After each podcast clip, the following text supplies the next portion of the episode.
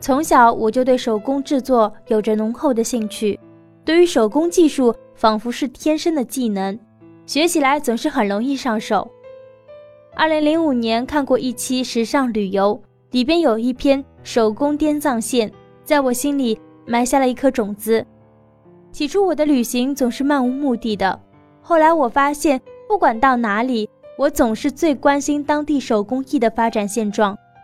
文中提到的。白族扎染、尼西黑陶、彝族漆器、藏族银饰、鹤庆木雕，后来我都有亲自拜访，并想过要拜师学艺，只是到现在都没有办法确定最喜欢的究竟是什么，所以迟迟没有定下来。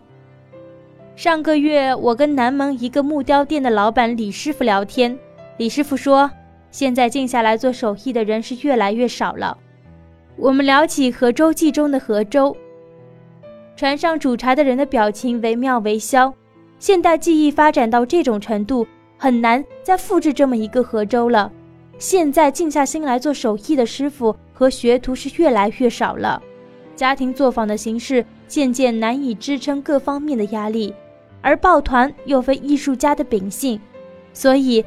能欣赏的看着青出于蓝的大师是少数的。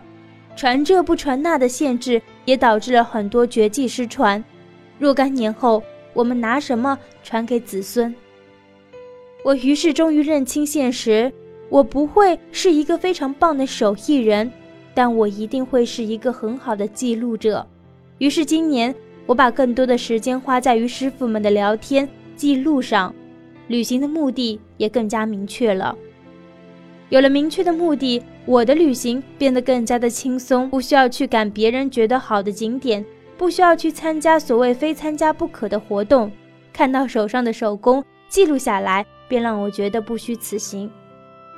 所以有时候你不一定要在旅行中寻找自己的梦想，而应该把梦想在旅行中放大。喜欢拍片子就去拍好片子，喜欢骑车就去骑车，喜欢美食就去好好的吃。也许这么一路走下去，你会发现苦逼，但是不得不继续的人生，才是我们孜孜以求的梦想。